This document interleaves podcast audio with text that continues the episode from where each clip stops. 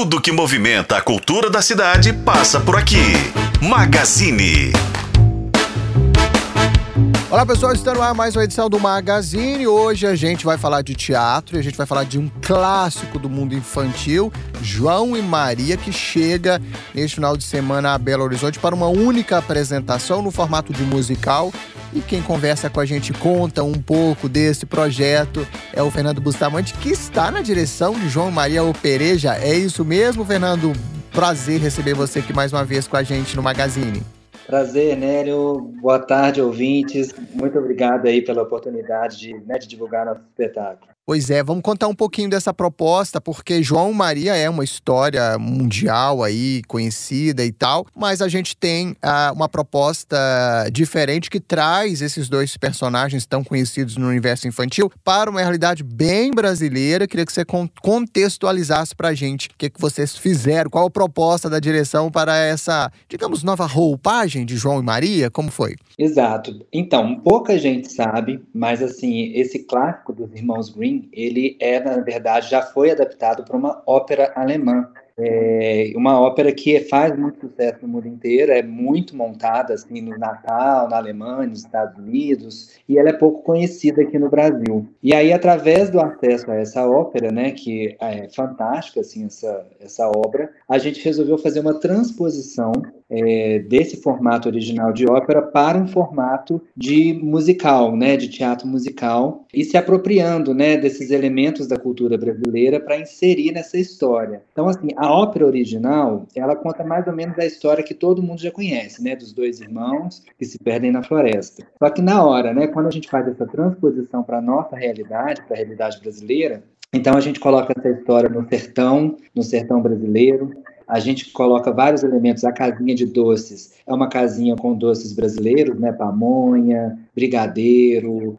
A gente traz cocada, goiabada, doce de leite. A bruxa, né, que é tão conhecida também no grande público na história original, a gente trouxe a figura do Papa Figo, é uma lenda brasileira que aqui no Sudeste é, as pessoas conhecem como Homem do Saco. Mas ele tem essa coisa, né, da, da de oferecer os, os doces para as crianças para poder depois capturá-las. Então a gente foi pegando cada elemento, não só da encenação, mas também, principalmente, o elemento musical. Nessa adaptação, a gente traz essa versão original da ópera erudita, a gente faz uma transposição para música brasileira pegando short, chachado, todos esses ritmos, né, em especial ritmos que estão ali na região do sertão, para o palco, nessa adaptação brasileira, digamos assim, né? Uhum.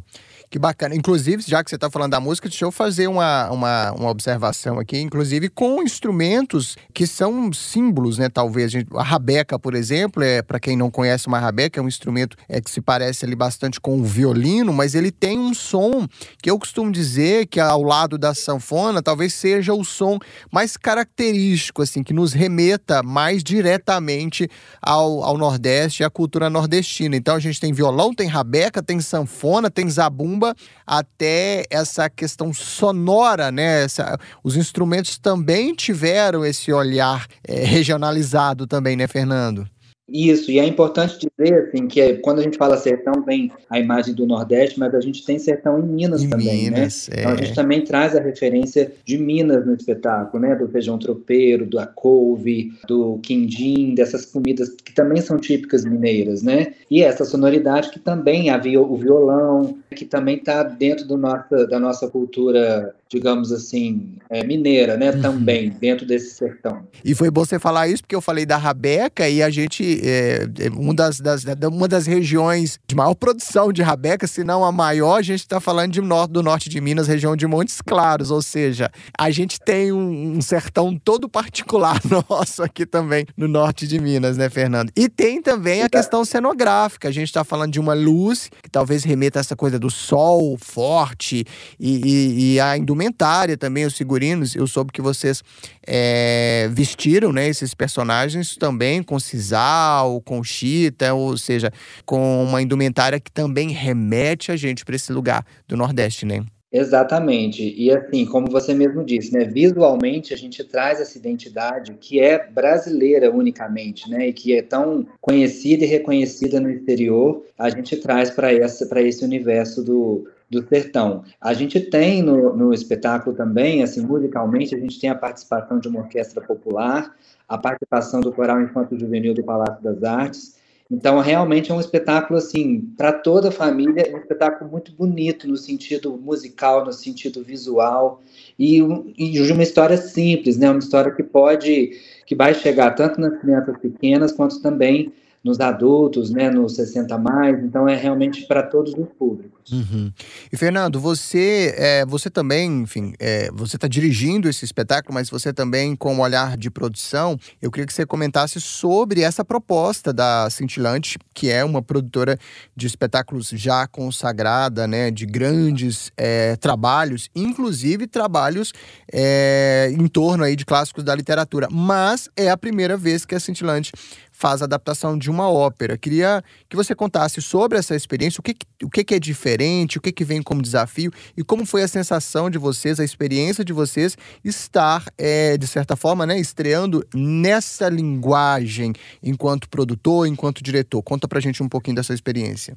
É muito desafiador porque o espetáculo é todo cantado, né, como numa ópera. É, mas ainda assim a gente dá prioridade para a cena, então é muito interessante, né, como que o público interage assim, né, e, e, e, entra na história, mesmo ela sendo totalmente cantada. E é um projeto novo que a Cintilante tem de adaptação de várias óperas. O João e Maria é a primeira, mas a gente está né, no radar com mais duas óperas aí para formar uma trilogia, que seria a Guitarra Mágica, uma adaptação da flauta mágica em formato de rock, e também a Ida, também uma adaptação para o universo do samba. Então a gente está tentando resgatar, né, trazer um pouco dessa nossa cultura brasileira através dessas montagens que são transposições de grandes clássicos né, da ópera para o teatro musical para a infância e a juventude. Uhum. Que não é um, um, um, se a gente for falar no, né, no, no aspecto popular, Fernando, não é um, um, tipo, um estilo é, tão comum no Brasil, talvez, historicamente, se a gente for falar, é, talvez tenha sido um, formato que tenha perdido, né? Não, tenha se, se, visto tanto. E é legal vocês também estarem com essa proposta de resgatar, de apresentar como um formato que, que foi importante para a nossa cultura, né? A ópera, para o mundo em si. É um formato interessante, muito importante e que também a gente está fazendo, acho que duas coisas. Eu sempre falo isso: trabalhar com formação de público, porque é um, um infantil, a gente deve ter criança, muitas crianças na plateia e apresentar também essa nova possibilidade de formato teatral, digamos assim, né? Para essas crianças uhum. também, né? Que tem o canto, é muito cênico, tem muito movimento, tem cenário, tem muitas riquezas visuais que a criançada adora, né? Exatamente, assim, é muito muito, é muito importante a gente trabalhar nessa formação de plateia, porque, é claro, a Cintilante já teve, né, já produziu vários clássicos, mas é importante a gente trazer outras linguagens, né, outras opções, assim, acho que trabalhar com vários tipos de repertório é muito importante também para a produtora. E a ópera é um elemento que, como você disse, né, de uma primeira impressão gera um distanciamento, mas a gente traz a montagem numa versão exatamente para poder aproximar o espectador dessas histórias, né, que foram contadas através da música. E aqui eu queria só que a gente falasse também um pouquinho. No, é, é João e Maria, mas não é um espetáculo aí só com os dois personagens. Tem mais gente também em cena, no palco. O espetáculo é, é um espetáculo grande também, né? Exatamente. Ontem a gente estava até brincando, eu estava dando uma entrevista, uma outra entrevista, a nossa equipe são 120 pessoas no total. Uau! Então a gente tem é, muita gente envolvida, né? Desde direção vocal, direção musical, né? a equipe do backstage. É, nós temos um coral infantil com 37 crianças, mais os responsáveis, uma orquestra com 10 músicos e os cinco atores em cena. Então é uma equipe muito grande, um espetáculo realmente que, que enche os olhos. Pois é, e tem que correr para garantir o seu ingresso, porque a gente está falando de uma única apresentação por enquanto, Fernando, porque a gente vai ter que fazer mais algumas, porque uma estrutura tão bacana, uma proposta tão interessante. A gente quer mais temporadas, mais longas e mais. Mas por hora a gente está falando de domingo, dia 10. Queria que você fizesse o convite oficial para todo mundo ir conferir esse grande clássico com essa pitada que vocês estão aí é, dando de regionalidade, né, nesse grande clássico da da literatura. Queria que você fizesse seu convite. Pessoal, não percam então a única apresentação da estreia nacional do espetáculo João e Maria, a Opereja, uma ópera sertaneja, né, que vai ser nesse dia 10 de setembro, domingo, às 17 horas, no Palácio das Artes. Os ingressos vocês podem encontrar no Eventim. Atenção, porque a gente está com os últimos ingressos à venda, então não percam. Maravilha. E você falou sobre a estreia nacional, a gente deve então seguir em temporada, viajando a partir de agora? Exatamente. Em setembro e outubro a gente faz temporada por, pelo Nordeste, né? A gente faz Recife, Salvador, Fortaleza e também interior de Minas. Em novembro a gente volta de novo para Belo Horizonte no Cine Brasil. Que maravilha. Fernando, prazer sempre falar com você. Parabéns pelo trabalho de vocês, sempre produzindo coisas assim tão ricas, com tanta qualidade, com tanto cuidado, né? Eu acho isso muito legal para nossa cultura, eu acho isso legal para nossa política de formação de público também. Eu sou muito fã né, do trabalho de vocês. Muito obrigado pela sua generosidade de conversar com a gente. Sucesso, então, João e Maria Opereja.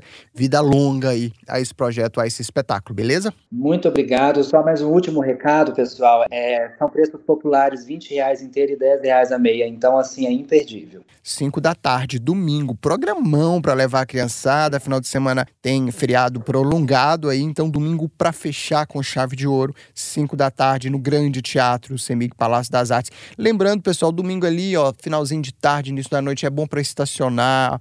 O Palácio das Artes dispensa apresentações, é um, é um, teatro maravilhoso e esse espetáculo também super promete. Fernando Bustamante, diretor, ah, você também fez, assina a adaptação, né, Fernando? Adaptação e direção sua, né? Exatamente, a, a, versão, né? Porque o original em alemão, nós fizemos a versão em português. Isso, maravilha. Parabéns, então. Muito obrigado, sucesso. Até mais. Sucesso, obrigado. Valeu, pessoal. É isso. A gente conversando com o Fernando Bustamante, ele que dirigiu e também fez a adaptação, a versão nossa aqui do musical João Maria Pereja, espetáculo infantil que rola neste domingo 10 de setembro, 5 da tarde, lá no Grande Teatro do Palácio das Artes. A gente vai ficando por aqui, sempre de segunda a sábado, um bate-papo legal, trazendo alguém da arte, da cultura, do entretenimento para conversar com a gente. Até mais. Tchau.